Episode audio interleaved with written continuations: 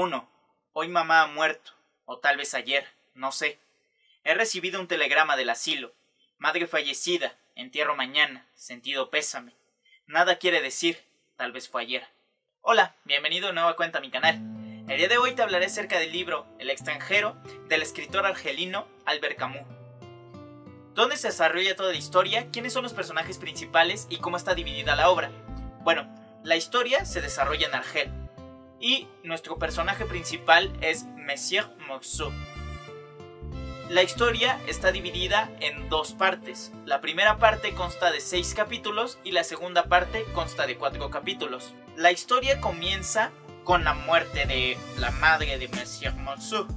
O sea, es, eso es algo que nosotros entendemos desde la entrada o sea, esta ha sido considerada como una de las entradas más impactantes dentro de la literatura universal.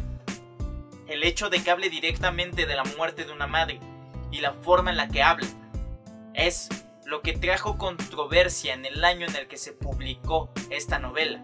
¿Y por qué digo esto? Bueno, primero quiero aclarar que este video va a ser uno de los pocos que va a estar lleno y repleto de spoilers porque es un análisis estoy tratando de hacer eh, eh, profundo, un análisis en el que quiero profundizar en ciertas cosas de la novela. Entonces, la historia comienza, ya lo sabemos, con la muerte de la madre, ¿no? Y a partir de la muerte de la madre con un tal vez fue ayer, mm, nada quiere decir tal vez fue ayer, comienza también toda la parte de la filosofía o el movimiento filosófico o la idea filosófica o la corriente filosófica que representó o que creó o que fundamentó muy bien Albert Camus, que es la filosofía de lo, absurdo o el absurdismo, en el que dice que la vida en sí carece de todo sentido. O sea, que nosotros venimos y nacemos y todo, pero carecemos de un sentido como tal. No tenemos una meta a la cual llegar más que vivir.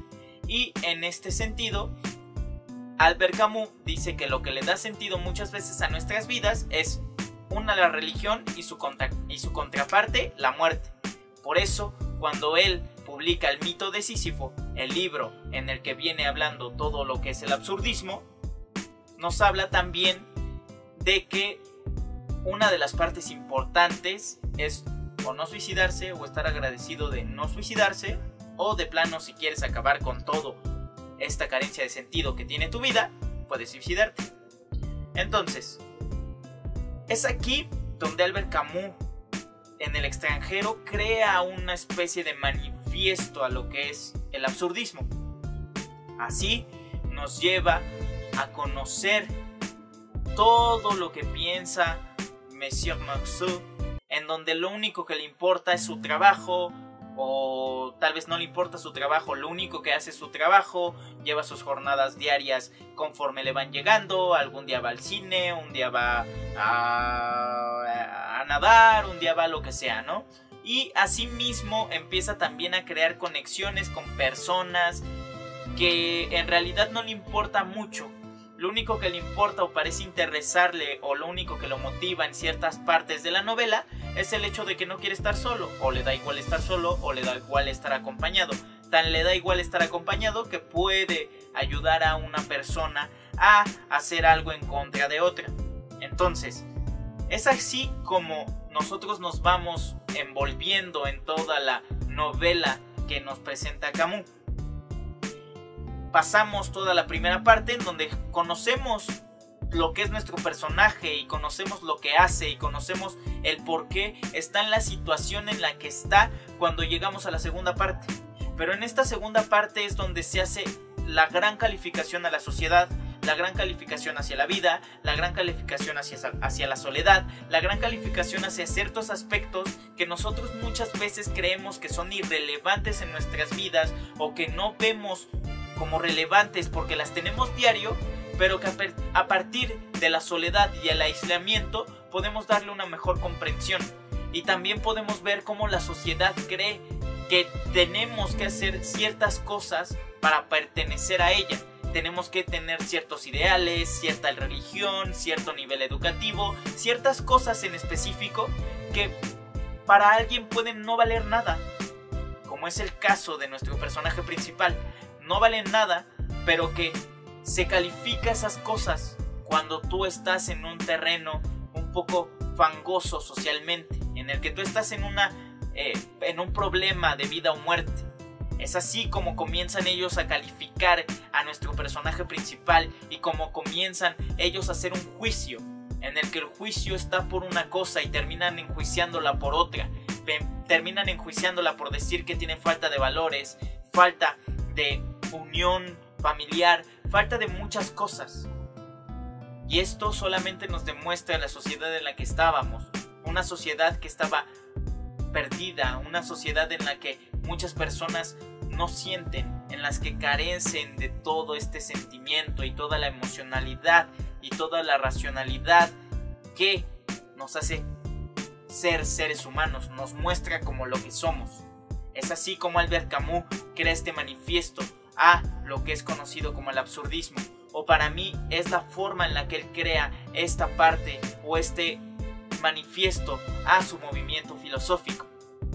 Es aquí conforme Albert Camus nos muestra quién es y nos muestra también todo lo que vendría a escribir después, a tal grado que su literatura lo llevaría a obtener el premio Nobel, uno de los premios más importantes o el premio más importante para aquellos que se dedican a la literatura. Y aquí es el ensayo de la literatura misma, el aprender, el tener algo nuevo, el conocer lo que es el ser humano en sí mismo, el saber cuáles son sus fortalezas y sus debilidades. Así pues, esta es una novela que ha perdurado durante muchas décadas.